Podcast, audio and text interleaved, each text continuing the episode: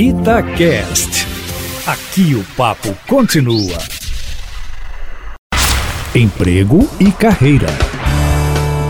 Jaqueline Rezende, as pressões numa empresa chegam de todos os lados, né? E o líder ou a líder geralmente precisa ser o para-raio dessas pressões. Essa, pelo menos, é a afirmação da Roberta, que é uma gestora em uma empresa de finanças, e ela pergunta para você, Jaque, como aliviar um pouco o peso do cargo sem deixar que os funcionários sintam essa pressão que deveria ser dela, né? Bom dia para você. Bom dia, Júnior. Nossa, adorei a pergunta. Tenho feito boas análises sobre isso nas empresas porque a liderança é a arte da influência positiva sobre as pessoas. É quando você obtém o máximo de participação com o mínimo de objeção.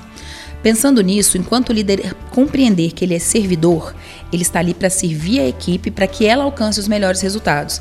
Então nós vamos ser para-raios, mas como lidar com isso?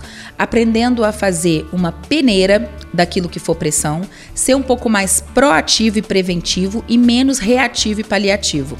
Fazer um processo de escuta com relação à equipe e entender que muitas vezes precisaremos tomar decisões.